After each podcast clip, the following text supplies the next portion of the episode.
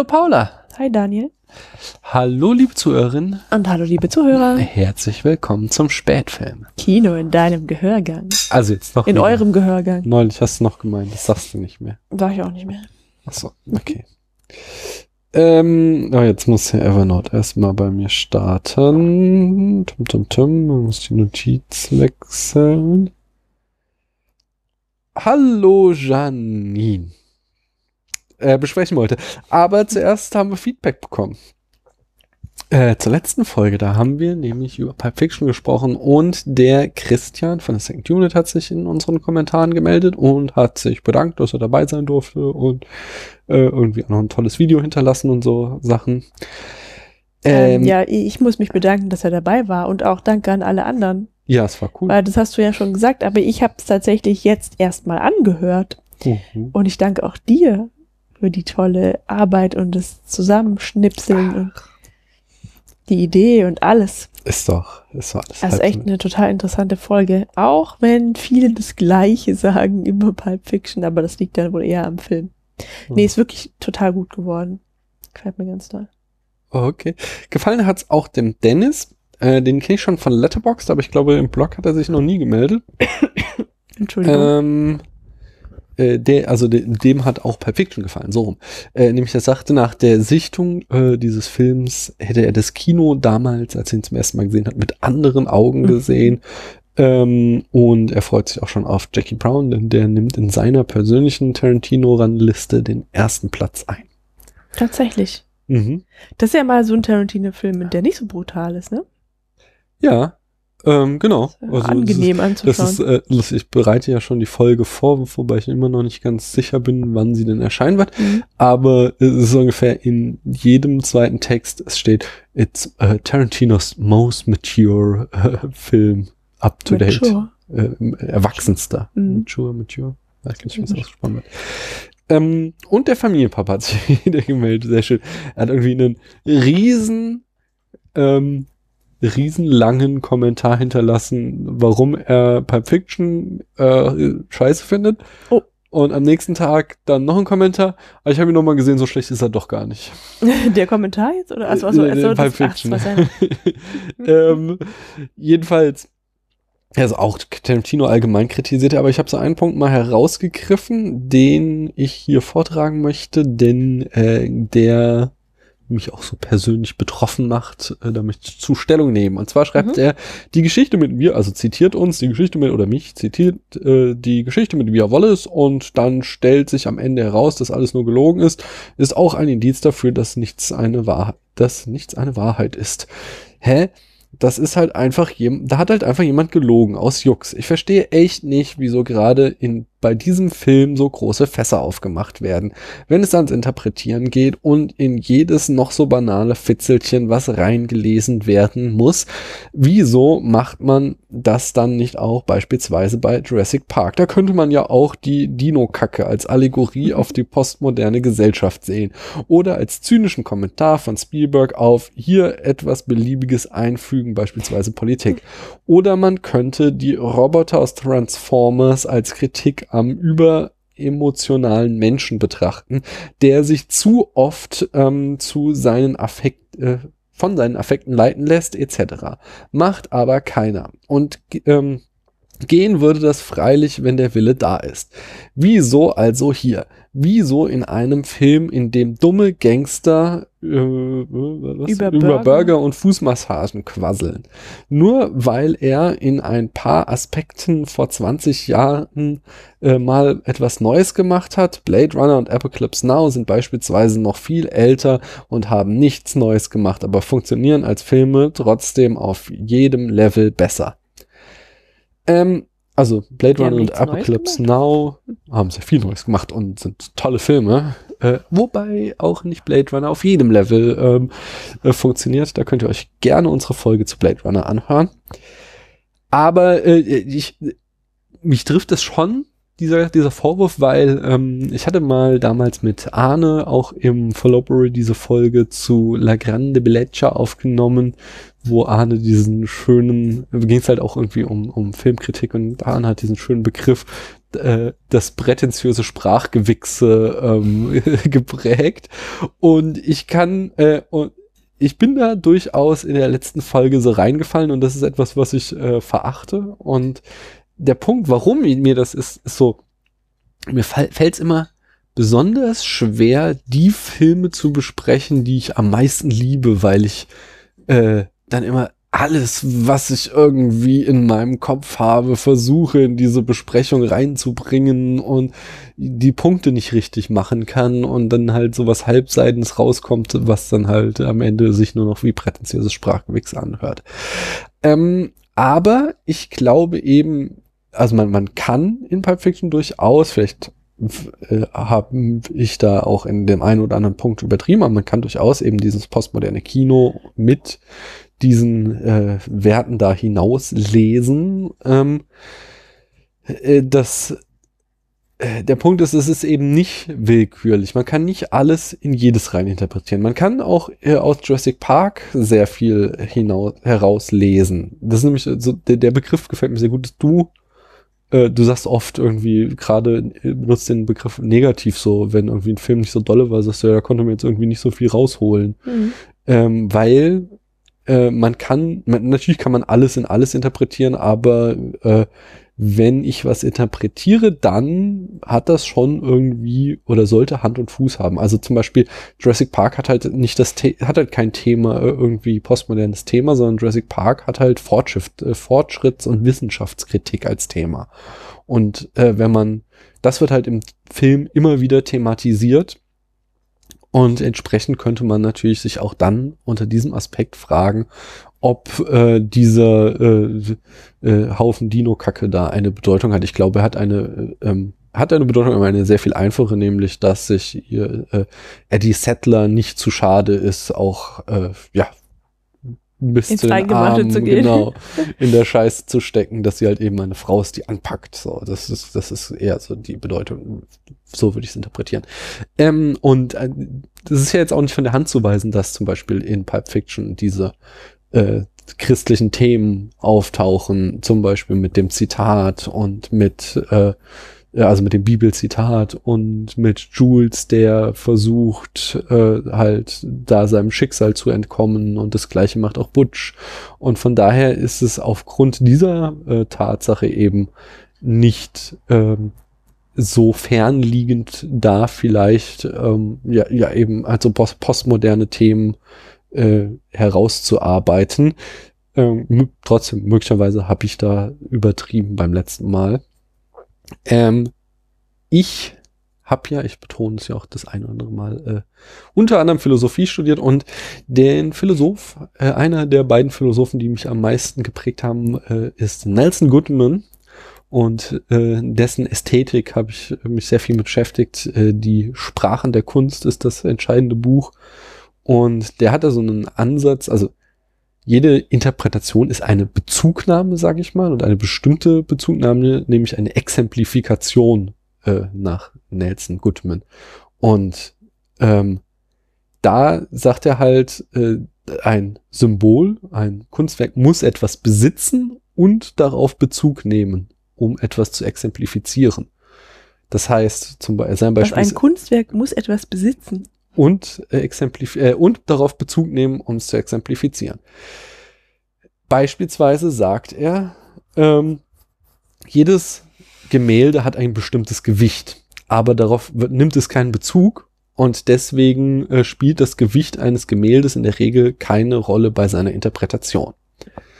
Ähm, sondern jedes äh, Gemälde hat eine, äh, ja auch eine bestimmte, hat, was weiß ich, verschiedene Farben und auf die werden eben in quasi als Status des Gemäldes Bezug genommen und deswegen äh, spielen die halt eine gewisse Rolle. Und dann kannst du eben diese Bezugnahmen äh, buchstäblich machen. Das heißt, du guckst dir erstmal an, was steckt in dem Film. Wir haben hier Gangster, die reden über Burger und Fußmassagen und so. Und dann, dann hast du genauso, das ist das, was der Film uns zeigt. Aber du kannst es eben auch im nächsten Schritt dann metaphorisch machen und dir überlegen, äh, für was steht denn dieser Gangster und diese Unterhaltung und so weiter. Und äh, da ist eben aber dieser Punkt, dass das nicht willkürlich ist und nicht willkürlich sein darf, sondern äh, eben auch das Symbol eben Eigenschaften besitzen muss, die dir diese Schlussfolgerungen nahelegen.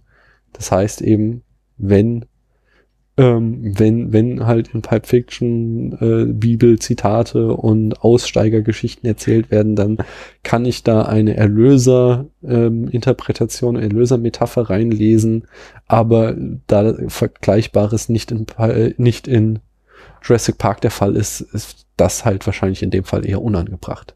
Habe ich das jetzt so halbwegs verdeutlichen können? Ja, sicher. Ja, ja sicher. Okay. Mhm.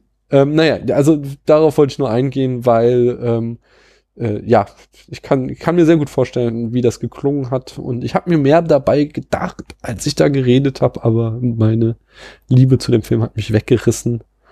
Und das kann ich jetzt aber auch nicht bestätigen. Ähm, ja, ich habe es mir ja auch nochmal angehört. Du hast ja nichts gesagt, was so wie unplausibel wäre. Ja, also was er halt sagt, so, so warum soll denn eben jetzt dieses äh, ähm, die Fußmassage, warum ich da so viel hineinlese. Das, das habe ich jetzt eben gerade versucht, einfach zu erläutern. Mhm. Ähm, aber ja, ja, das habe ich schon verstanden. Ja, ja. Äh, apropos, ähm, mein Liebes im Film, äh, ich habe noch mal Glück gehabt. Äh, Perfection war vor ähm, diesem dieser Besprechung auf Platz 8 unserer Charts und blieb es auch nach dieser Besprechung. Nach der zweiten. Genau. Nach der zweiten Besprechung ist er wieder auf Platz 8 unserer Charts gelandet. Äh, gelandet bin ich auch und zwar in der Second Unit mhm. und habe dort mal wieder über Harry Potter, nämlich den zweiten Film, sprechen dürfen. Und äh, das könnt ihr euch da entsprechend anhören. Äh, ja, du hast schon getan. Kannst, kannst du es denen ans Herz legen? Ich klinge sehr äh, metallern, aber dafür haben wir uns jetzt auch eine dicke Internetleitung gekauft, damit das in Zukunft nicht mehr passiert. Ja, es war wirklich ein bisschen schade. Also Christian hat sich nochmal davor geschnitten vor die Folge und hat sich dafür entschuldigt, dass du so schlecht mhm. klingst. Mhm. Und dann fing es so an und ich dachte, was hat er denn so schlimm? Ist gar nicht, aber dann kommt es leider sehr häufig, aber zum Glück nicht bei jedem deiner Redebeiträge vor, dass du dann sowieso ganz verzerrt. Ja, so typische Skype-Artefakte. Ja, naja. Aber ähm, inhaltlich ist die Folge total spitze. Oh, danke. Mhm. Äh, schmier mir mal ja nicht schon. so viel Honig ums Maul, sondern stell mir mal lieber eine Frage, denn wir sind immer noch bei unseren 36 Fragen, um uns ineinander zu verlieben. Bei Frage 19. Bei Frage 19 sind ja. wir erst. Sicher? Ja, ja. Das ist das vierte Mal, dass wir uns damit beschäftigen.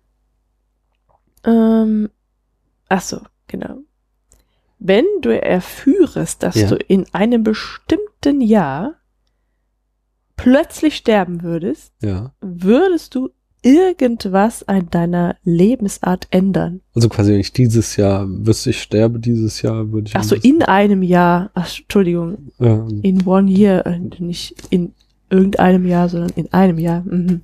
Entschuldigung. Ach so. Ach so, jetzt verstehe. Also wenn mhm. ich wüsste, von heute in einem Jahr Oh Mann, das ist natürlich schwierig, weil so diese, oh ja, ich mache Weltreise und hast du nicht mhm. gesehen, ist halt schwierig, da ich ja Familie habe und da in einer gewissen Verantwortung bin. Ähm, ah, ich habe mal gehört über, äh, ähm, ist es Anthony Burgess, oder? Der, der Autor von A Clockwork Orange. Den muss mal kurz googeln. Anthony Burgess, genau. Er hat die Romanvorlage zum berühmten Film von Kubrick, A Clockwork Orange geschrieben. Und zwar hat er das gemacht, als er nämlich Krebs diagnostiziert bekommen hat. Habe ich mal gehört. Ich hoffe, es, stimmt mhm. auch so. Und auch eben, äh, er hätte nur noch ein Jahr oder so zu leben. Und er war vorher Lehrer und hat seinen Lehrerjob hingeschmissen mhm. ähm, und hat angefangen zu schreiben und hat einen Roman nach dem anderen geschrieben. Und wie es der Zufall so wollte, hat er äh, seine Krebskrankheit überstanden und hat noch ha. ganz viele Bücher geschrieben cool. und wurde erfolgreicher Schriftsteller. Und das finde ich schon ziemlich cool. Ich glaube, das wollte ich dann auch so machen. Als auch schreiben? Ich mhm. würde mich hinsetzen und ganz viel schreiben und hoffen, dass ich mhm. damit Erfolg habe und doch nicht sterbe. Wonach errechnet sich eigentlich die Höhe der Halbwaisenrente? Wird jetzt nicht zufällig am Einkommen des Verstorbenen berechnet? Ich habe nicht den Hauch einer Ahnung. Weil, weil sonst hätte ich jetzt gedacht, eine gute Antwort wäre irgendwie ähm, mehr Zeit mit meiner Familie verbringen und Hm. entsprechend den Job schmeißen. Ja, aber, wenn es dazu beiträgt, dass dann in der Zukunft der, die ich dann nicht mehr hab, ja, Hm. ähm, die Hinterbliebenen irgendwie weniger Geld kriegen, Hm. also irgendwie, ja, das wäre glaube ich schlecht. Ja. Das sag ich dir, das ist das Problem dadurch, dass du so in Verantwortung stehst. Aber sag du mir mal, das Mhm. ist die Frage so ähnlich hatten wir die schon mal. Ähm, was bedeutet Freundschaft für dich? Ja, irgendwas so in der Ja. hatten wir schon. Ich glaube, was ist dir am wichtigsten an einer Freundschaft oder so? Hatten wir mal. Hm. Ja, was bedeutet Freundschaft für dich? ähm, eine Person zu ha oder Freundschaft bedeutet, ähm, sich irgendwie sicher zu fühlen. Mhm. Und zwar sicher in Bezug darauf, dass man nicht alleine auf der Welt ist, dass man jemanden hat, mit dem man reden kann. Mhm. Und das ist die Hauptsache, dass man jemanden hat, der, ich muss nicht jemanden, sondern, sondern dass ich habe jemanden, der mich mag, obwohl er mich kennt. Ah, ja, ich glaube, das eine schließt das andere nicht aus. Du bist mit der nächsten Frage dran.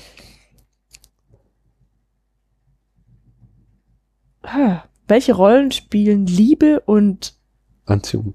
Anziehung mhm, Sowas, oder? in deinem Leben, ja? Ja, Gott sei Dank eine sehr große.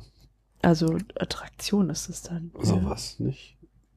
Ja. Mhm. Gut. Eine große Rolle. Ja. Nee, nicht, nicht Mehr, Na mehr gut, möchte ich dazu nicht große? sagen. Okay. Also ist halt Gott sei Dank eine sehr große. Ähm, blöde Frage. was sind das? Überhaupt keine. Alternate- das war dann auch die letzte Frage. Es kann ja sein, dass du irgendwie. Liebe ist mir doch scheißegal. Das so stimmt ja, die Fragen zu verlieben.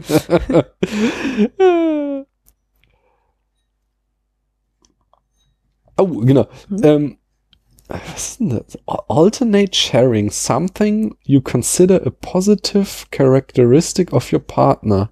Share a total of five items. Ich raff die Frage nicht. Alternate Sharing. Äh, verändere Alternativ. Ich raff's nicht. Ich nehme die 23. Ja, ich die lass ich verstehe es auch ausfallen. Mhm. Ähm, wie eng und warm ist deine Beziehung zu deiner Familie?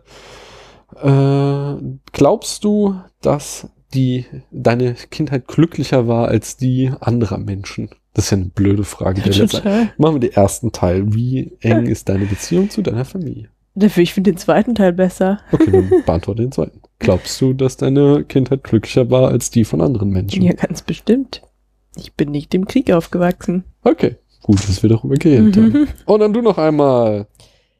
Wie fühlst du, nee, Quatsch. Wie, was hältst du von deiner Beziehung zu deiner Mutter? Ja, ich bin halt das jüngste Kind, ihr jüngstes Kind. Und obwohl ich jetzt äh, ähm, schon Mitte 30 bin, bin ich halt immer noch ihr jüngstes Kind. Und äh, jedes Mal, wenn ich das Haus verlasse, werde ich immer noch gefragt, ob ich auch meinen Schlüssel habe. Und von daher ist das äh, bisschen klischeeträchtig, aber es ist so ganz okay. also, nervt, wie bei allen, oder? Im, im, äh, Deine Mutter hört die Folge vielleicht an. nein, macht sie nicht. Hab ich, hab's, nein, ich hab's ihr schon mal erklärt und sie hört die Folge nicht. Das, ist, das war jetzt zu kompliziert. Komm, sag's nochmal, sag was, sag was ganz Einfaches, Unverbindliches meinetwegen. Äh, nein, ich, ich wollte ja sagen, ich, also die Beziehung zu meiner Mutter ist wie bei jedem, glaube ich, äh, halt die Beziehung zu deiner Mutter entsprechend nicht hundertprozentig easy und wir we are best friends, aber ich mag meine Mutter sehr und wir haben äh, eine sehr gute Beziehung und ich ja besuche sie gerne alle paar Wochen mal. Ich habe jetzt gesehen, ähm, dass ich hier Du was hättest sagen habe. müssen, meine Mutter ist die beste der Welt. Ja, meine Mutter ist. Na, ja, meine Mutter ist gut. Deine Mutter ist die beste Mutter der Welt. Oh. Paula findet meine Mutter die beste der Welt. Das muss ich ihr jetzt vorspielen. Hier, sag mal, äh, ich muss mal kurz darüber, weil ich noch Unterlagen vergessen habe. Ah nee, Quatsch, das habe ich hier. Äh, Aber du kannst trotzdem rübergehen und mir die Taschentücher mitbringen. gut, dann erzähl du mal, was der Horror Oktober ist. Der Hor nee, jetzt geh vielleicht doch lieber ich und du erzählst. Also der Horror Oktober, das ist ein lustiges Wortspiel aus Oktober und Horror. Äh, und Daniel benutzt es nicht als einziger, nicht als einziger Podcaster, um eine neue Filmreihe zu bezeichnen. Eine nicht, äh, nicht, nicht schon mal da gewesen, sondern eine für dieses Jahr neue. Und zwar steht äh, der Oktober vor der Tür und im Oktober wird Daniel ganz viele Horrorfilme anschauen und dann ähm, eine, eine Audiorezension dazu verfassen und irgendwie ins Internet stellen. Und zwar werden wir im Halloween-Special über Alien sprechen. Und Moment mal, ich habe gerade den Horror Oktober erklärt und jetzt kommst du mit dem Halloween-Special. ja, alle Filme, die ich im Horror Oktober ähm, bespreche, hängen thematisch mit Alien zusammen. so. Und das Ganze wird in so Kurzrezensionen ausfallen, wie ich es schon beim Followbery gemacht habe, was auch so ein lustiges Kofferwort ist.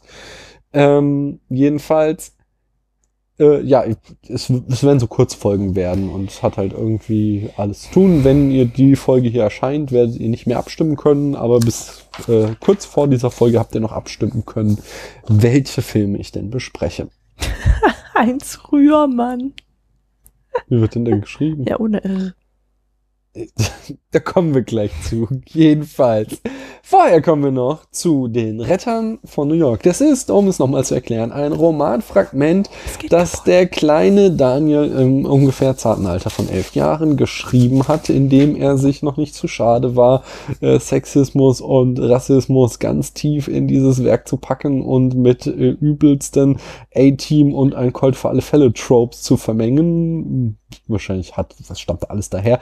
Und äh, das haben wir jetzt in Etappen gelesen und nähern uns langsam dem Ende dieses Fragments. Ich lese heute äh, wieder einen kurzen Abschnitt daraus. Ähm, zuletzt waren sie im Tzatziki. äh, genau, im chinesischen Restaurant Satsiki, wo irgendwie als Batman verkleidete Halotris reinkamen und das äh, Restaurant auseinandernahmen und sie haben dann ihre Karte dort hinterlassen. Ein, also nicht sie, sondern die Retter von New die York. Retter von New York, genau. Ein paar Tage später. Geh doch mal jemand ans Telefon! Hier, hier stand Bonnie Stand. Am anderen Ende der Leitung.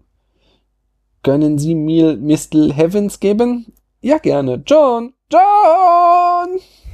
Ja, ich komm ja schon. Wieder am Telefon. Mr. Heavens, ich habe es mir überlegt. Haben Sie irgendwelche Anhaltspunkte? Er weiß sofort, was Sache ist anscheinend.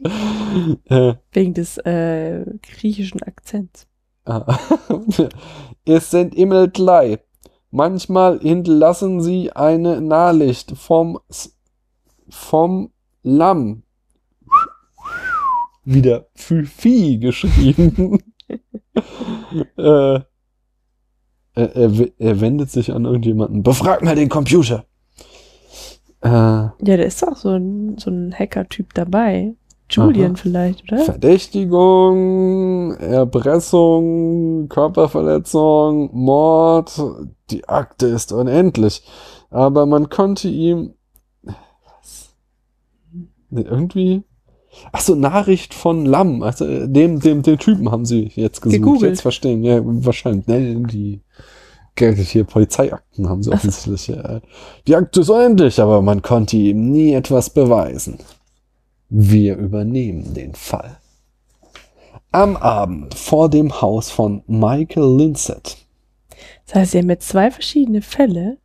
Nee, nee, ich glaube, den ersten, der ist irgendwie zu Ende gegangen, aber wir haben es nicht so gerafft. ah, wie. doch, die haben diesen Professor gefangen. Nee, den haben sie äh, befreit. befreit, richtig, richtig. So gut. Okay, also am Abend vor dem Haus von Michael Linsett. Ich weiß nicht, wie jetzt Michael Linsett ist, vielleicht der Lamb. Sam? Äh, Anyway, hier Action Man an Zentrale. In der Zentrale ist alles okay. Hier Zauberer, auch alles okay. Und bei Hamburger, alles okay. Actionman fängt an. Ihr könnt alles auf dem Bildschirm sehen. Und Julian klettert mit Hilfe eines Enterhakens, ähn, eines Enterhaken ähnlichen Gegenstands über die Mauer. Ich bin jetzt drüben. Schalte die Kamera an deinem Gürtel ein. Okay. Ich laufe über die Wiese. Bin schon auf der Terrasse. Was ist das? Äh, Eine Alarmanlage. Die Wachen mit Bluthunden. John, Hilfe! Julian? Julian? Er macht, ähm, er meldet sich nicht. Harry, wie konnte das passieren? Die Alarmanlage war ein Nickelprodukt. also Radar gesichert.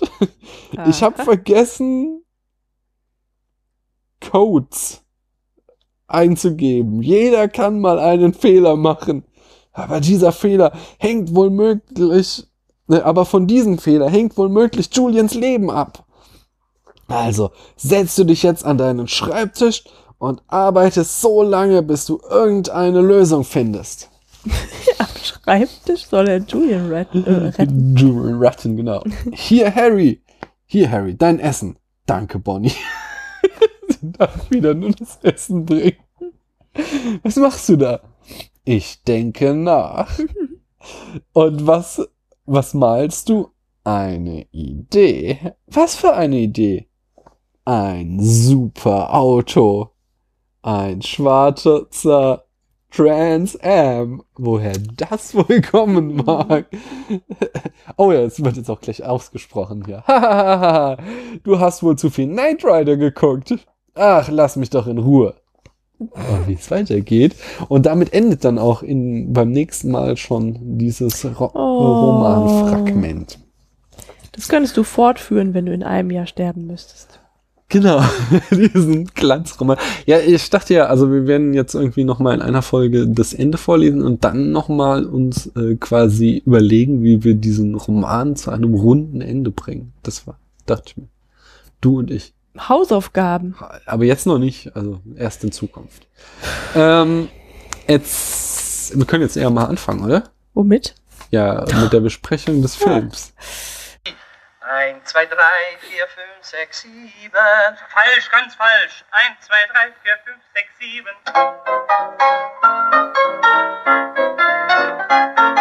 Gut so? Bisschen mehr Tempo. Bitte. Momentchen bitte.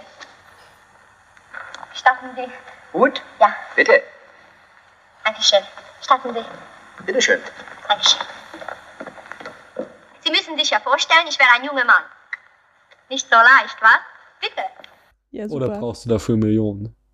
Nein, ich brauche nur Liebe zum Glück. Ah, erzähl uns doch mal, was für eine Beziehung du zu diesem Film hast. Ähm, Welchen war- Film haben wir denn geguckt? Entschuldigung. Naja, Hallo Janine, das hast Das- du schon ja, gesagt, stimmt. ja. Und welche Beziehung hast du dazu? Ich muss sagen, sie hat äh, seit der zweiten Sichtung stark gelitten. Wie, wie war sie vor der zweiten Sichtung? ähm, es war hauptsächlich eine von Nostalgie be geprägte Beziehung. Mhm. Mir war klar, dass der Film nicht gut sein würde, aber ich hatte einfach ähm, Wann in- hast du den das erste Mal gesehen? das, das genaue Alter kann ich jetzt nicht sagen, aber es gab so, das muss so Vorpubertät gewesen Ja. sein. Äh, eine Zeit, da habe ich auch schon alleine Fernseh gucken dürfen, nachmittags manchmal. Und dann Mhm. habe ich mir, ich glaube, das, das war hauptsächlich irgendwie Samstag oder Sonntagnachmittag, Hm. irgendwelche Schwarz-Weiß-Filme auf der ARD angeschaut. So. Und in meiner Erinnerung habe ich einfach sämtliche Filme von Marika Röck und Johannes Hesters gesehen. Und der ist dir besonders hängen geblieben. Und der ist mir besonders hängen geblieben, äh, eigentlich nicht, gar nicht mal so sehr der Film, sondern das Titellied. Ja. Ja.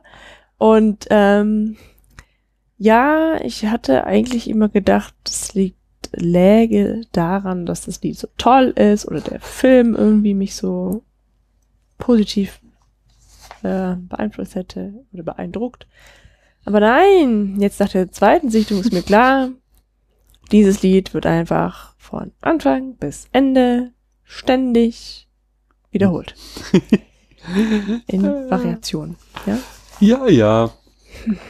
Mm, ich, ich glaube, also äh, diese, dieser deutsche Nazi-Film oder halt, ja, Uferfilm, sage ich jetzt Es ist mal. ein kein. Nazi-Film. Uferfilm. Ne? Uferfilm, also von der Ufer, aber während Nazi-Film. dem Nationalsozialismus. Aber es ist kein Nazi-Thema. Ähm, ja, da kommen wir noch drauf. Mhm.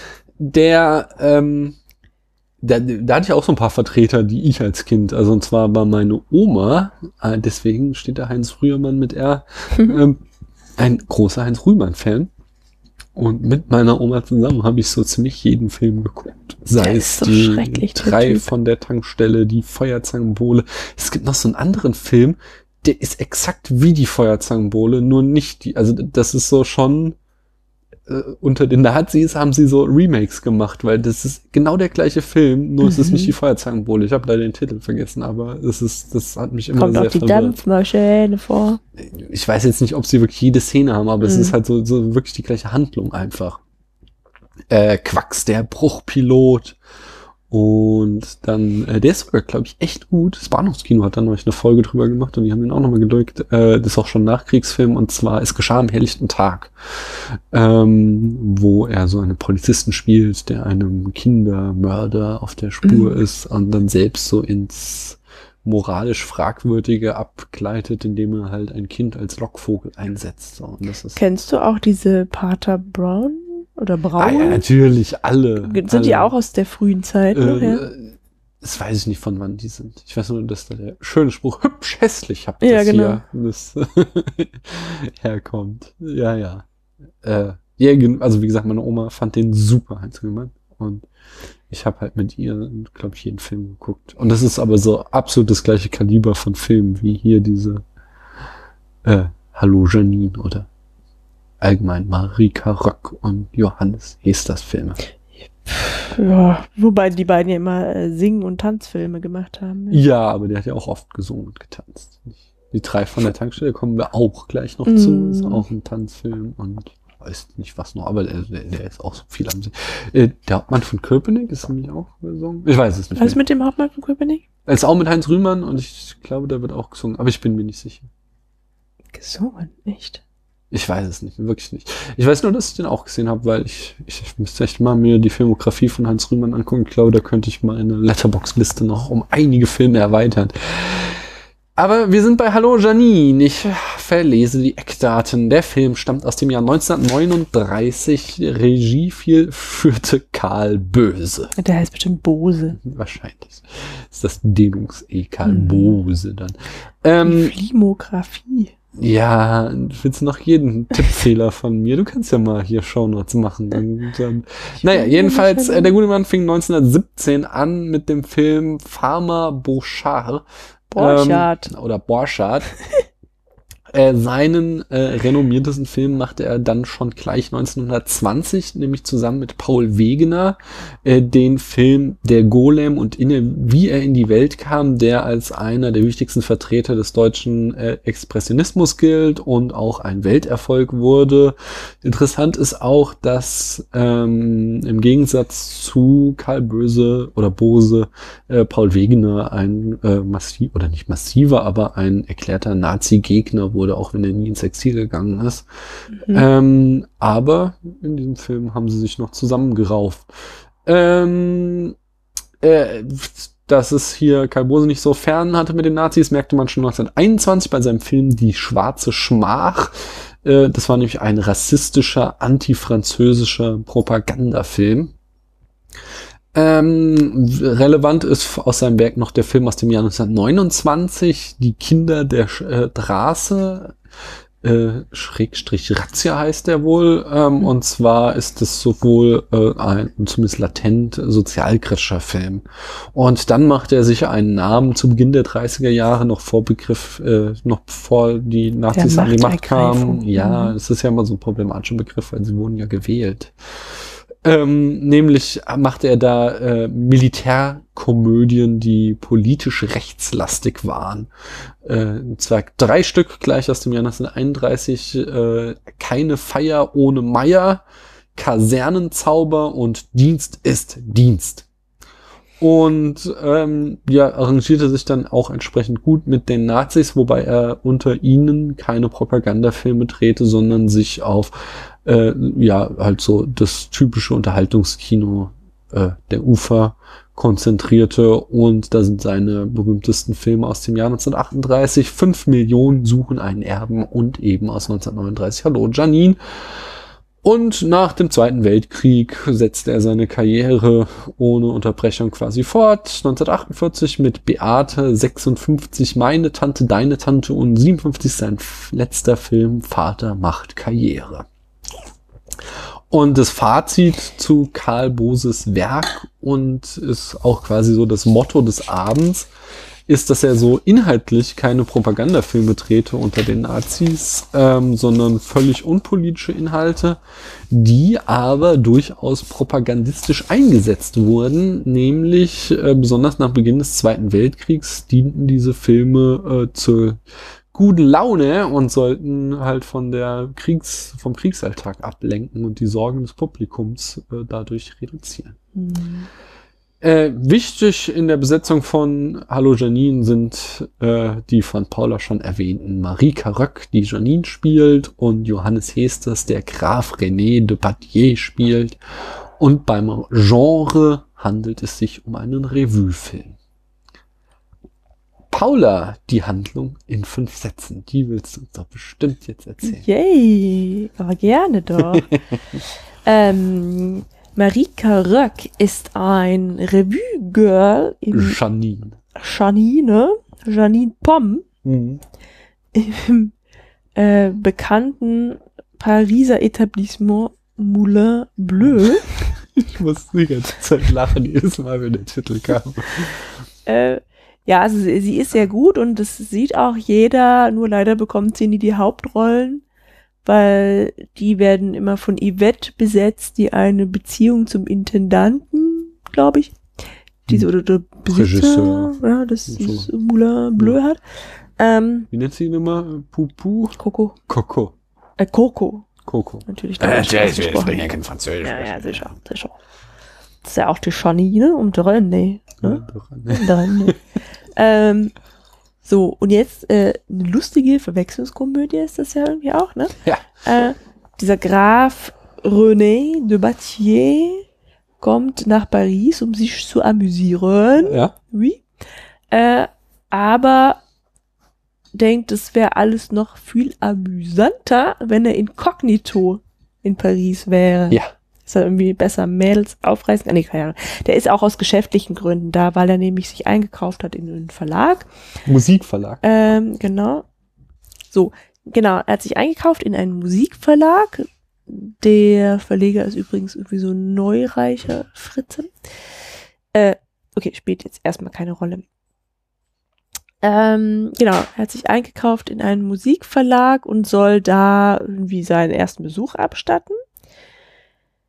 An seinem ersten Abend in Paris trifft er den mittellosen und erfolglosen Komponisten, dessen Namen ich jetzt leider tatsächlich vergessen habe. Ähm, nennen wir ihn Ulf. Ah nee, es muss ein französischer Name sein. Äh, Pierre. Pierre heißt er, genau. Ähm,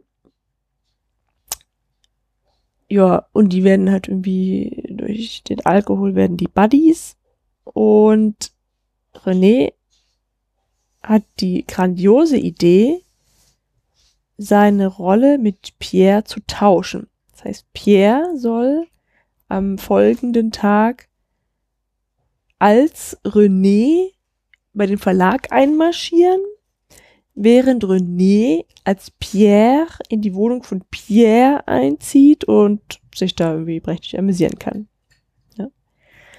Ähm, der Pierre geht auch auf diesen Deal ein, weil er dadurch die Möglichkeit im Musikverlag hat, äh, seine Komposition irgendwie besonders gut einzubringen. Ja. Ähm, so, wie kommt jetzt die Janine da rein? Na, die, der, die Janine, die tauchte auf dieser Party auf, weil ihre genau, Kollegin was mit dem René hatte. genau, die Kollegin Charlotte, die hat in der Zeitung gelesen, dass René nach Paris kommt in den Verlag Pompier oder so. Ähm, oder Pompidou. Und äh, ist deswegen ganz traurig und die flotte Janine sagt, hör mal, das ist ja total gemein, der René hat dich sitzen lassen, den werde ich jetzt mal so richtig fertig machen, ja. Ich mach, dass der sich in mich verliebt und dann serviere ich ihn voll kalt ab. Äh, und um diesen Zweck erfüllen zu können, lädt sie sich selbst bei dem Verleger ein zu einer zu einem gesellschaftlichen Abend, ja, zu einer Abendgesellschaft, so. Äh, und bezeichnet sich da als Markise. Ich glaube, das können wir ein bisschen Das ist voll kompliziert. Einfach, Also, einfach nur, sie, sie, sie schlittert in diese Verwechslungsgeschichte rein und verliebt sich in René, von dem sie ja denkt, es ist der äh, Pierre. genau, und von dem bekommt sie auch die Hauptrolle in dem der Revue. Ich brauche keine Millionen. Genau, dann fliegt natürlich alles auf und äh, Charlotte ist sauer auf sie und sie ist sauer auf René und äh, da René ihr die Rolle verpasst, äh, ver äh, besorgt hat, aber es eigentlich ja Pierres Aufgabe gewesen wäre und der sich irgendwie verquatscht hatte zwischendurch, bekommt dann doch nicht Janine die Hauptrolle, sondern, sondern. Genau, und dann kommt es zum großen Abend und ähm, dann macht da Janine irgendwie ein bisschen Terror und will nicht von der Bühne gehen, weil das ja ihre Revue ist. Und äh, ja, der Vorhang öffnet sich nicht und dann fängt René an zu skandieren, Hallo Janine! Und das ganze Publikum stimmt ein. Genau, da haben die nämlich diesen Flashmob. Den hat er Genau. organisiert, der René. Stimmt, er hatte, er hatte Leute im Publikum platziert, Mhm. die äh, quasi irgendwas unternehmen sollten, damit Janine dies, die Rolle kriegt. Ja, und jedenfalls äh, rufen die das so lange, bis halt da der Regisseur oder Intendant oder was auch immer er ist, äh, einlenkt und dann Janine die große Revue tanzen lässt, die wir dann eine gefühlte Stunde uns ansehen müssen, Ich bevor brauche keine Millionen. der Film zu Ende ist mit damit, dass Janine und René am Ende knutschen. Du solltest immer die Handlung in fünf Sätzen Nee, wieso? machen. Du hast das super gemacht. Ich bin doch total ins Detail eingestiegen. übernommen. Wenn du mich nicht unterbrochen hättest, dann wären wir jetzt immer noch bei der Frage, Papplapapp. spielt sie jetzt die Markise oder sich selbst oder? Na, war alles super. Äh, es war so super, dass du uns doch auch mal anfangen kannst, ein bisschen was über Marika Röck zu erzählen. Ja, aber sicher, ja. Ähm, das ist Marika ist nämlich ein Künstlername. Ach ja. Ja, ja. Eigentlich heißt sie nämlich Marie Caroline. Marie Caroline. Danke. Und war oder lebt die womöglich noch? Nee, nee, ne? die ist gestorben Hm. irgendwann Anfang der Nullerjahre. Ja. Sie war Tochter ein, des ungarischen. Ah, das ist ja schwierig, weil sie ist ja immer noch sein. Wie auch immer. Also sie ist als Tochter des ungarn-deutschen Architekten und Bauunternehmer Eduard Röck und seiner Ehefrau Maria Caroline, aha, Charlotte, in Kairo geboren und wuchs in Budapest auf. Äh, 1924 zog ihre Familie dann nach Paris. Ähm, Marika hatte schon in Budapest Tanzunterricht genommen und jetzt in Paris setzte ihre Tanzausbildung fort und trat schließlich äh, der Ballettgruppe Hoffmann Girls bei und unter anderem auch im Moulin Rouge auf, nicht im Moulin Bleu. das bekannte Moulin Bleu. Mm. Ja, nachdem sie also durch diese Auftritte auch international erfolgreich wurde, Mhm. mm, als Revue-Tänzerin, drehte sie dann 1930 sogar einen Film. Und zwar ihren ersten Film Ja, in England. Menschenskind. Mhm. Ähm, vier Jahre später, nämlich 1934, nahm die Ufer Röck dann unter Vertrag. Äh, die Ufer baute Röck und Johannes Hesters zum Traumpaar auf mit Filmen wie Der Bettelstudent, Gasparone und eben Hallo Janine. Mhm. Und zwar wollten sie damit äh, äh, den äh, ja auch in Deutschland populären äh, amerikanischen Filmstars etwas entgegensetzen. Naja, und alle Filme, die sie dann gemacht hat, wurden Marika Rück auf den Leib geschneidert. Und sie waren auch irgendwie immer gleich, ja. Ähm, sie war zuerst das verkannte Talent, das sich gegen alle Möglichkeiten, äh, möglichen Widrigkeiten durchsetzen muss und dann am Ende in einem großen Finale auf der Bühne einen Triumph feiert. Ähm, der Höhepunkt vieler ihrer Filme waren eben genau diese groß inszenierten Tanzszenen. Mhm. Ja, und neben der äh, Filmkarriere feierte sie dann auch noch große Erfolge als Schlagersängerin. Zum Beispiel eben aus diesem Film äh, der Titel Ich brauche keine Million äh, war neben vielen anderen ein, äh, ein Hit, den sie ja. gesungen hat, der sich vielfach verkaufte damals.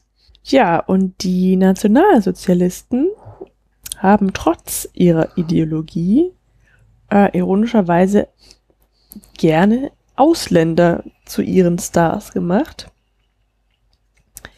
Ähm, und ja, darunter waren eben Röck und, und Hesters. Also Röck war äh, Ungarin, Hesters genau. Holländer. Und dann kam noch Sarah Leander dazu. Sie war Schwedin. Mm, und die sollten also Exotik ins deutsche Kino bringen. Ja, und da, dadurch oder deshalb wurde zum Beispiel die Frau Röck halt auf ihre Herkunft auch ziemlich reduziert häufig. Ähm, sie spielte in vielen sogenannten Pushta-Filmen das fröhliche ungarische Mädchen. Ja.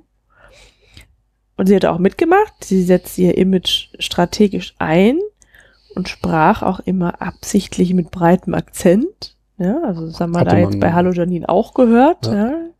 Ähm, und ja, dann was halt noch besonders geschmacklos dabei ist, dass äh, die Marika Röck nicht zuletzt für ihre Zigeunermusik, ja, das in Anführungsstrichen von mir jetzt hier gesagt, bekannt wurde, während er zur gleichen Zeit die Roma und Sinti von den Nazis ins KZ oder in KZs gesteckt wurden. Hm, und ihren Status äh, im, im da Nationalsozialismus verdeutlicht ein Zitat des Filmkuriers aus dem Jahr 1939, der da schreibt, etwas hat sie dabei der amerikanischen Konkurrenz voraus. Den burschikosen Schalk im Nacken, den sprudelnden Charme und nicht zu vergessen Paprika im Blut. Ja, also Marika Röck und die eben erwähnte Sarah Leander waren die größten weiblichen Stars der UFA im nationalsozialistischen Deutschland. Mhm.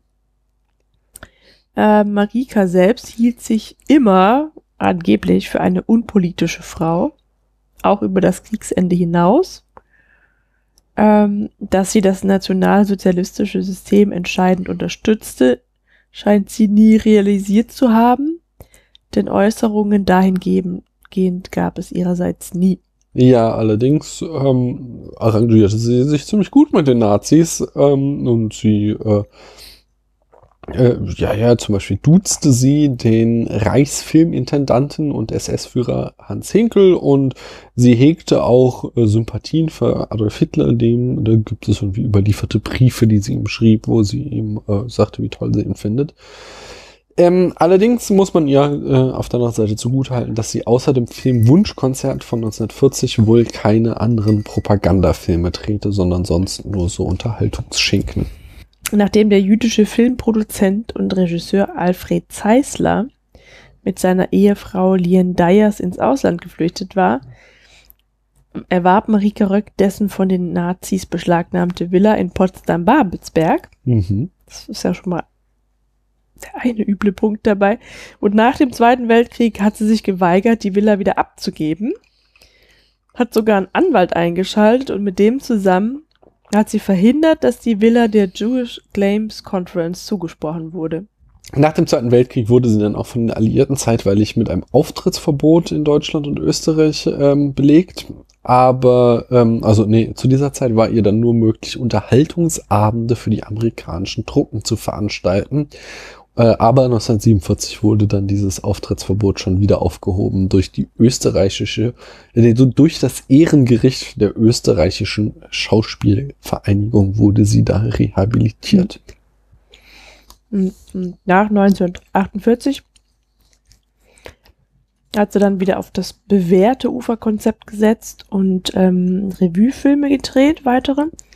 Zum Beispiel die Xardas-Fürstin und Bühne frei für Marika. Natürlich zusammen mit Johannes Hesters, ja. Aber so erfolgreich wie im Nationalsozialismus äh, ist sie dann nicht mehr gewesen. Ah. Und wo du gerade über das äh, bewährte Uferkonzept sprichst, lass uns doch mal ein bisschen äh, über die Ufer sprechen. Ihr merkt, heute wird das äh, sehr filmhistorisch hier. Mhm. Es gibt halt einfach keine, jedenfalls habe hab ich es nicht geschafft, redak- äh, irgendwelche Produktionsfakten Keine äh, Fun Facts. Zu, genau, zu Hallo Janine zu recherchieren, sondern eher so den historischen Kontext liefern wir. Die UFA. UFA steht für Universum Film AG und die UFA wurde 1917 in Berlin gegründet. Ähm, bereits vor 1930 ließ der Vorstand der UFA deutsch-nationales Gedankengut propagieren, allerdings hauptsächlich in der von der UFA propagier äh, nein, propagierten auch, aber produzierten Mhm. Wochen, Wochenschau, meine Güte. Ähm, äh, und au, auch in Form von aufgezeichneten Reden aus dem rechten Spektrum und Militärparaden, die in ihren Kinos gezeigt wurden. Es war ja damals diese berühmte äh, Zweiteilung, dass die UFA sowohl eine Produktionsfirma war als auch eine Kinokette besaß. Äh, Ich habe das schon mal hier erzählt. Als wir nach Aachen gezogen sind, gab es am äh, Kaiserplatz noch den Uferpalast, der dann aber kurz darauf geschlossen wurde und dann war da immer so ein Gemüsehändler drin. Ja, ja, genau. Aber äh, im Gegensatz zu diesen eben Wochenschau und diesen, ich sag mal, Dokumentarinhalten, äh, die eben stark schon von Nazi-Gedankengut geprägt waren, äh, waren vor dem, ähm, vor der ja, Wahl der Nazis, der Machtergreifung, wenn man so will, äh, eben die Spielfilme noch politisch unabhängig und die Regisseure konnten machen, was sie wollten. Mm, Und nach der nach Machtergreifung der Nazis ähm, war die UFA mit ihren Produktionsstätten, ihrer Technik und ihrem Bekanntheitsgrad ein begehrtes Propagandainstrument. Mhm. Die, und die Verzahnung von Unternehmen und Regierung war von Anfang an eng. Der Vorstandsvorsitzende der UFA, nämlich Alfred Hugenberg, wurde schon 1933 Reichswirtschaftsminister. Mm, Und auch in der Personalpolitik zeigte dann die UFA vorauseilenden Gehorsam, indem sie äh, bereits im, wann war's? im März äh, zahlreiche jüdische Mitarbeiter entließ, ähm, obwohl dann erst im äh, Sommer 1933 von der Reichsfilmkammer, äh, und dann wurde die Reichsfilmkammer gegründet, das war ja damals der berühmte Trick, mit auch die Anwaltskammer, äh, wo dann halt eben in diesen Kammern äh, keine Juden zugelassen waren und dadurch wurden sie halt automatisch arbeitslos. Aber Mhm. wie gesagt, die UFA war vorher schon da. 1937 dann ließ Goebbels das Studio, versch- das Studio verstaatlichen Mhm. und die Unterhaltungsfilme sollten fortan vom Alltag ablenken und beiläufig nationalsozialistische Wertvorstellungen vermitteln. Ähm, und dann, als der Krieg angefangen hat, wurde diese Unterhaltung noch gezielter funktionalisiert. Mm, Es gibt auch so ein Zitat von Goebbels von Anfang 1942, da sagt er, gute Laune ist kriegswichtig. Hm. Und jetzt äh, als abschließende F- äh, ja, Produktionsfakt, sagen wir mal, äh, widmen wir uns nochmal dem Revue-Film, der nämlich ein äh, spezielles äh, Phänomen des nationalsozialistischen Deutschland ist und eben von der UFA mitgeprägt wurde. Ähm, äh, und zwar muss man ja bedenken, dass der Tonfilm erst 1927 erfunden worden war und äh, der erste Tonfilm nämlich auch gleich ein Musical war, nämlich der amerikanische Film The Jazz Singer von eben 1927. Und der Revue-Film war dann quasi so die deutsche Antwort, jedenfalls die nationalsozialistische Antwort auf das amerikanische Musical. Denn auch der Revuefilm hatte ja schon einen Vorgänger. Genau, der ging auch nämlich aus der Tonfilmoperette hervor. Das war ein Genre, das dem Musical jedoch irgendwie näher verwandt war und mit der Weimarer Republik zugrunde ging. Als Goebbels 1933 zum Minister für Volksaufklärung und Propaganda wurde, hat er die Filmoperette zwar nicht verboten, weil sie dem Publikum, also beim Publikum halt sehr angesagt war, aber sie wurde halt dem Nazi-Zeitgeist angepasst. Hm, Und diese, diese Anpassung bestand darin, ähm, dass eben daraus dieser Revue-Film wurde, wo nicht mehr einfach so gesungen und getanzt werden durfte, wann man Lust hatte, sondern das Ganze wurde eben inszenatorisch in strikte Regeln äh, gepackt. So äh, drehen sich eben diese Revue-Filme um die Proben und die Aufführung von Revuen und ähm, ja, haben irgendwie nichts mit dem mit dem entbehrungsreichen Alltag des äh, ja, also de, der deutschen Bevölkerung zu tun, sondern sind halt so ein, so ein Gegenentwurf, so man soll die Zeit vergessen, so, aber ja, der entscheidende Punkt ist eben, dass das Singen und Tanzen in, in geregelte Bahnen gelenkt wurde. Äh, nämlich äh, so gutes Beispiel ist der von mir eben schon erwähnte, ähm, also die von vorhin schon von mir erwähnte, ähm, was sagt es, wie hieß es, Operette, Filmoperette, äh, die drei von der Tankstelle und die zeigt halt eben noch so ganz gut den Kontrast, weil die, wie gesagt, viel näher am Musical ist und da fangen dann halt äh, Gerichtsvollzieher, Tankstellen, Wärter und Fabrikdirektoren einfach an zu tanzen und zu singen und das war halt etwas, was den Nazis voll zuwider war. Ähm, und äh, entsprechend durften äh, ab sofort nur noch Leute tanzen und singen in den Filmen, die das auch von, von Berufswegen machen, nämlich Sänger, Tänzer und jetzt hier Komponisten und Mhm. Musik, äh, was, Musikverleger, sowas. Die dürfen singen, aber nicht mehr irgendwelche Leute aus dem Volk. Ja, also stilbildend waren dabei die Broadway-Musicals aus Hollywood, zum Beispiel der Film Broadway Melody of 1936, das kenne ich nicht, ja, der in Deutschland mit großem Erfolg gezeigt worden war. Aber gerade, ne, das hast du ja gerade schon gesagt, Mhm. eigentlich die kunstvolle Verflechtung von Handlung und Tanz, Dialog und Gesang, die im US-amerikanischen Musical als Qualitätskriterium galt, wurde von den Nazis als seelenloses Primat des Rhythmus geschmäht. Ja. Im Deutschen Reich hatten sich die Musiknummern der Handlung unterzuordnen und wurden mittels Bühne, Vorhang und Orchestergraben in ihre Schranken gewiesen. Ja. Ähm, und dazu passt eben auch dieses, ähm, äh, ja, dieses, dieses Aufbauen von Marika Röck und Johannes Hesters. Und zwar muss man da wissen, dass es eben auch in dieser Tonfilmoperette der Weimarer Republik schon ein Traumpaar gegeben haben, hat, nämlich Lillian Harvey und Willy Fritsch. Und Willy ähm, Fritsch sagt mir auch irgendwas. ja, das kommt mir auch irgendwie bekannt Mhm. vor. Aber jedenfalls ähm, waren eben die, den haftete eben dieses freiheitliche, äh, anarchische oder so an, äh, dass die Nazis gar nicht leiden konnten und deswegen wurden die möglichst schnell ersetzt durch Marika Röck und Johannes Hesters, die anständige Tanzmusik machten. Mhm. Die ersten gemeinsamen Filme von Marika Röck und Johannes Hesters, nämlich Der Bettelstudent von 1936 und Gasparone von 1937,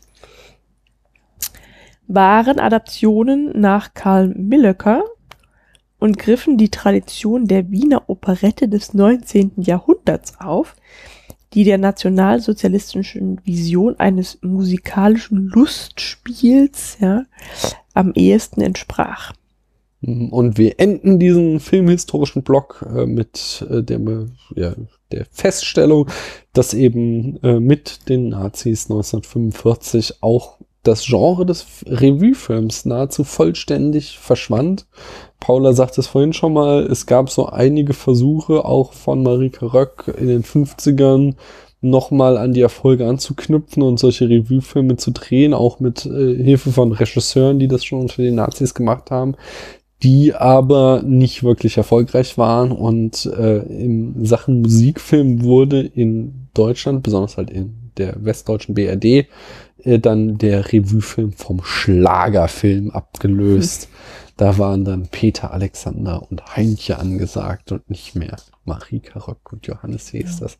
Die landeten dann eher so auf äh, Bühnen und tingelten durch die Städte und haben da weiter, äh, ja, live, vor Live-Publikum ihre Mhm. Folge gefeiert. Ja, kommen Tja. wir zur Analyse des Films. Ja, Ein Paula einen großen, einen tiefen schön Schluck.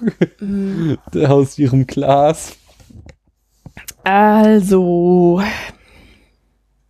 Kannst du denn viel aus dem Film herausholen?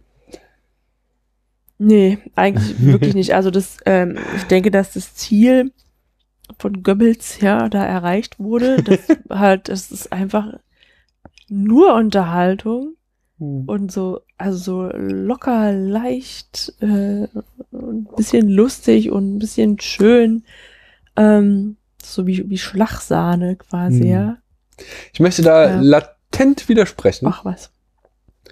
Und zwar möchte ich äh, mit dir und den und, äh, geschätzten Zuhörerinnen und Zuhörern eine imaginäre Kurve in die Luft zeichnen, die mein Interesse an diesem Film äh, verschaulicht, Mhm. veranschaulicht.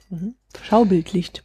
Ich habe wirklich, als du sagtest, oh, lass uns diesen Film gucken und ich habe so irgendwie so zwei Sätze im Internet gelesen, um was es sich handelt, habe ich so auf dem minus 10 Punkt angefangen, wenn wir jetzt mal unsere 100er Skala sehen. So, oh, ah nee, ein Tanzfilm der Nazis.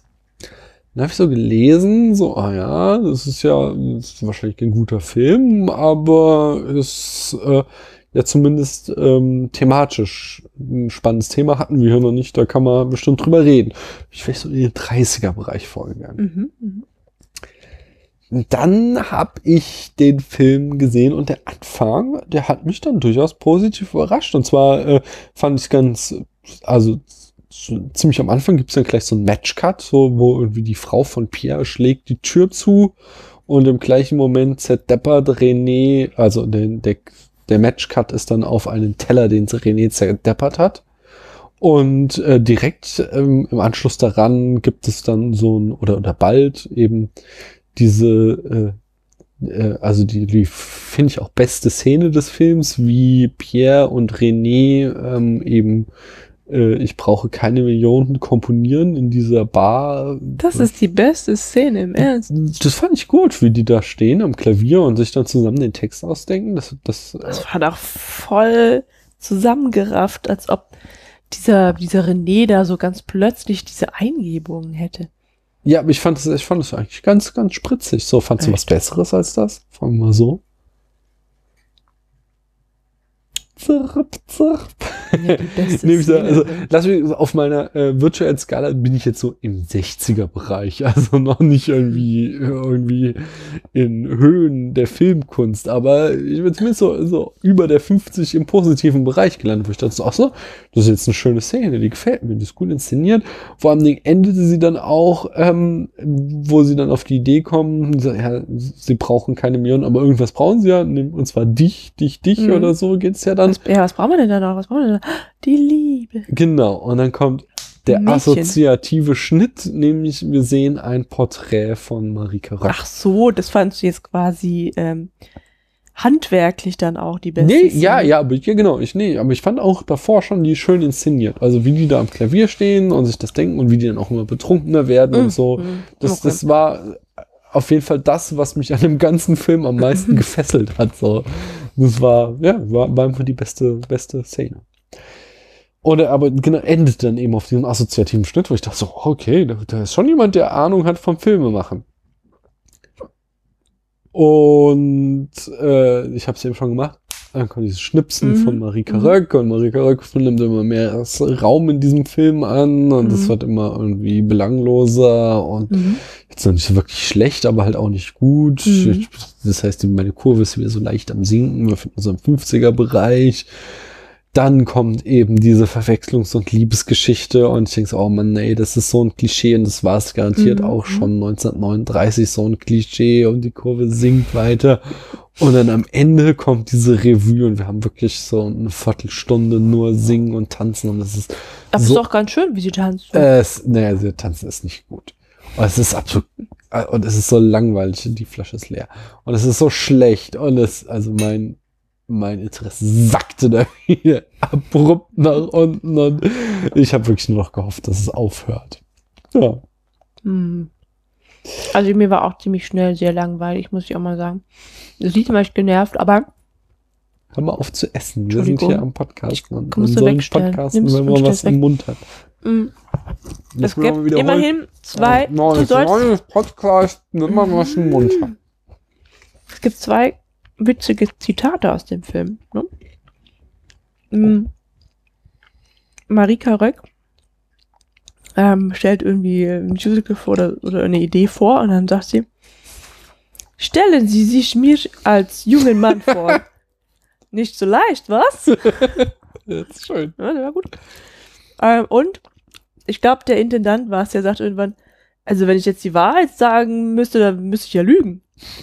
Das ist schön, das habe ich sogar Mhm. gedacht, ob ich das mal twittern sollte, weil das wäre ja geklaut jetzt. ne? ich weiß, aber ist ja nicht, dass ich alles. Also, das ist ja manchmal denke ich mal, Oh. tweet nur aus, aber nicht immer. Ähm, die, das war witzig. mh, Du fandst Johannes Hees das auch noch scheiße. Ne? Johannes hieß, das war voll der Creep. Also es wurde halt noch so unterstützt, dass er so, so Lidschatten hatte, dass ihn irgendwie noch irgendwie unheimlich wirken Hier, wie so ein. Vampir, ne? Aber der hat halt immer super gekünstelt, breit gegrinst und hat halt irgendwie auch alle Frauen immer so, so total aufdringlich angebaggert und boah, also ich kann nicht, du meintest ja auch noch, okay, also das ist jetzt rein äußerlich, dass er halt einfach attraktiv ist. Das habe ich auch gesagt, bevor wir den Film angeschaut haben. Aber ich fand ihn, ich fand ihn echt, ich, also ich fand ihn unsympathisch. Ich konnte nicht verstehen, warum man den irgendwie, also der wurde ja offensichtlich da aufgebaut, eben als Traummann. Mhm. Ich, wie der da in dem ganzen Film aufgetreten ist, fand ich den nur irgendwie als aufdringlich und äh, wenn der mich anbaggern würde, dann würde ich immer mal sowas von das Weite suchen. Ja, das ist halt deshalb der Traummann, weil es halt ein reicher Typ ist. Also der ist ja adlig.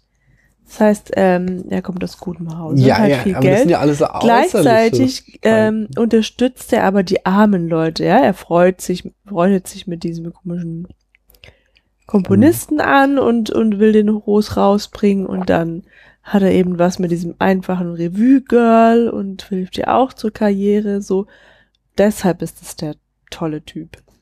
Und weil er halt schon auch noch gut aussieht. Also, du hast ja diese eine Szene, in der er betrunken mit Pierre nach Hause kommt und die ja dann irgendwie so diese, diese, diese merkwürdige Radiosendung anhören, wo so eine Gymnastikanleitung Aha. läuft und das ganze Haus hört es irgendwie an. Das war, genau. Das, Und dann siehst du die beiden von hinten, wie sie da halt irgendwie so tanzen. Und ähm, Johannes Jesus ist halt irgendwie einmal einen halben Meter größer als der andere und hat halt, weiß nicht, der sieht halt einfach besser aus. Hm. Das ist ein Ja. elegantere Typ. Er ist So, auch ja? muskulöser und so. Und das kann ich schon nachvollziehen, aber ich fand halt einfach sein Schauspiel ziemlich creepy und einfach total unsympathisch. Ja, der geht halt voll ran, ja. ja, aber hallo. fand, ich auch, fand ich auch abschreckend, aber ähm, keine Ahnung, was das irgendwie war. Also es gab irgendwie so mehrere Szenen, wo sie halt, das war ja nicht nur René, auch der Pierre, Marika Röck unterhält sich mit dem Mann und schon will der sie küssen, so, ja. Und wahrscheinlich soll sie sich dadurch auch irgendwie, du isst ja, soll sie sich ja dadurch geschmeichelt fühlen und fühlt sie sich auch, aber das ist so ganz merkwürdige, ganz merkwürdiges äh, Frauen- und Männerbild irgendwie. Hm. Ja, ja.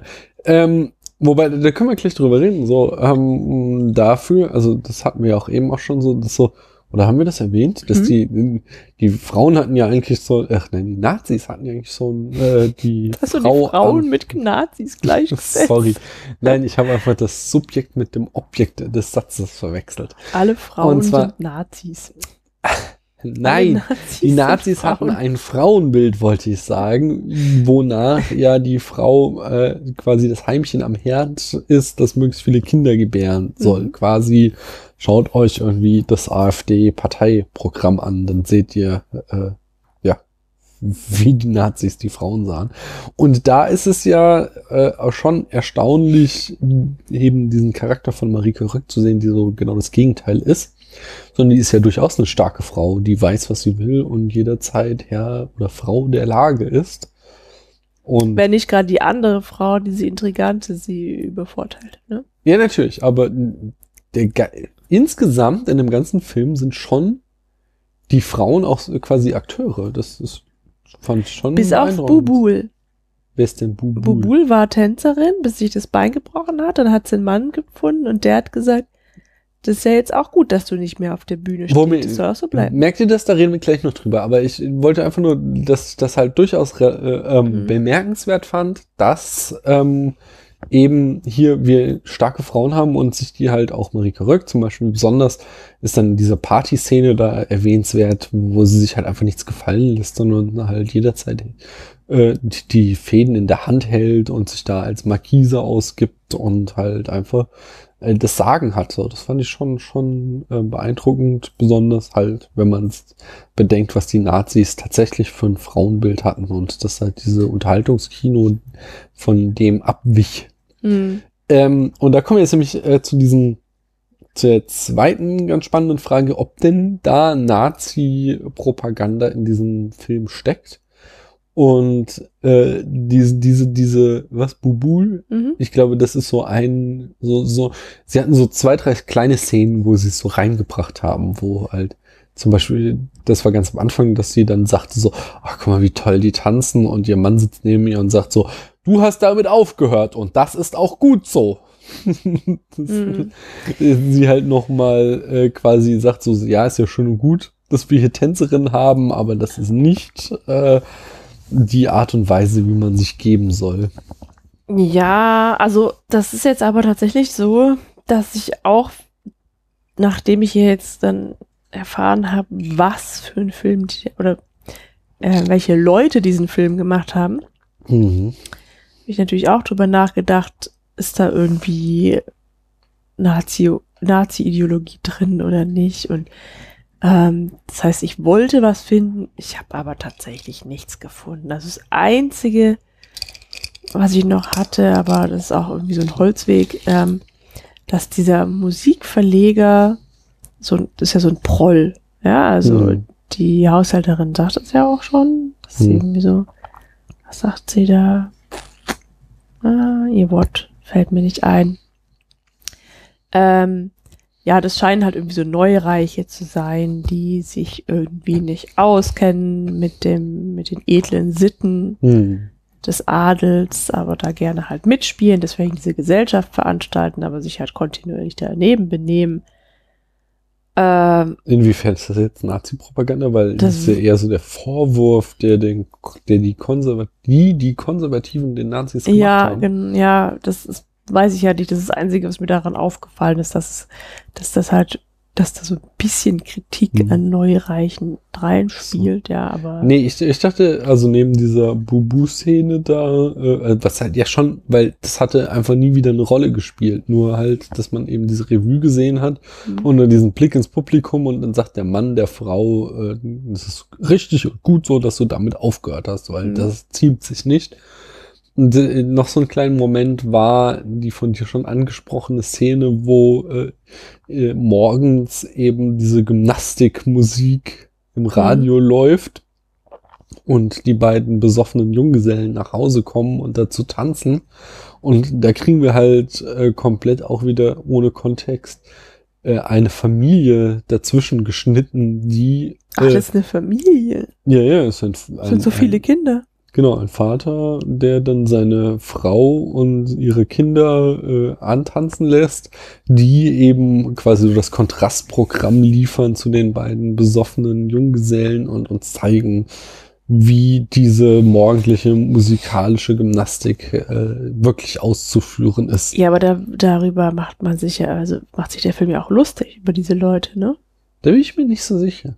Also ich glaube, es ist eher so ambivalent, dass man halt so, so das Doch, Ganze ist ja schon so ein heiteres. Thema, aber äh, es ist ja nicht so, dass dann, äh, wenn du auf, äh, auf die Besoffenen, die nach Hause kommen, schneidest, dass die dann in irgendeiner Form äh, denen überlegen sind, sondern über die wird's ja genauso lustig gemacht. Weißt du? Hm. Es ist, auf mich hat es tatsächlich eher so gewirkt, weil das eben auch wieder so rausgelöst war, äh, eben vor diesem Kontext, was wir eben auch sagten, dass äh, du musst halt irgendwie bei den Nazis irgendeine Begründung liefern, warum die jetzt da tanzen, so, weil wir haben ja jetzt mal ausnahmsweise nicht den Orchestergraben Wow.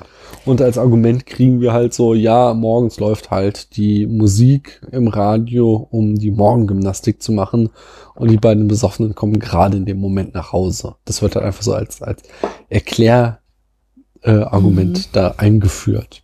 Hm. So. Und er macht da nicht eine großartige Propaganda draus, dass es sich so verhalten soll, sondern benutzt es halt wirklich nur so. So wird's. Das ist der Grund dafür, glaube ich. Verstehst du, was ich meine? Ja, ja. Gut.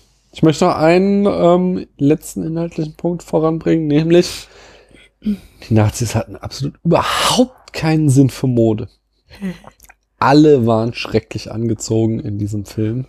Die Ja. Männer hatten alle viel zu große, sackartige Anzüge an und die Frau, also, also besonders die Frauen auf der Bühne trugen immer äh, äh, kurze, windelartige Hosen und dann halt auch so kurze Oberteile und das, das, das sah einfach alles kacke aus. Es gab so einmal die Frau von Pierre, als sie da auf so einer Modenschau war und dann erfuhr, dass Pierre Bibi. Geld, äh, Bibi, genau, äh, äh, Geld bekommen hatte. Da hatte sie mal was Schickes an, was auch irgendwie so französisch ein bisschen aussah. Aber sonst, ich glaube, niemand sonst in dem ganzen Film hatte jemals was Schickes an. Die sahen alle kacke angezogen aus.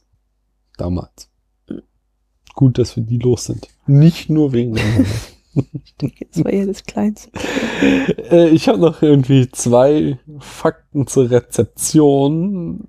Ähm, nämlich, interessanterweise, war der Film äh, unter den Nationalsozialisten ähm, mit einer äh, Zensur belegt und war ähm, für Jugendliche nicht, also erst ab 18 freigegeben. Das hatte neben den super kurzen Bekleidungsstücken der Damen noch einen zweiten Grund wahrscheinlich, der dir auch besonders aufgefallen Mhm. ist. Ja. In Renés Hotel-Apartment, ja, ähm, hängt ein Bild, von- also, glaube ich, eine Zeichnung von einer, äh, von dem Oberteil einer nackten Frau, Oh, inklusive Kopf. eine barbusige Frau hängt da. Einfach an der Wand. Total merkwürdig, ja. Ja. So, aber da sagst du ja auch schon, während der Sichtung das wahrscheinlich so zeigen soll, dass er so ein Lebemann ist. Mhm. Ja.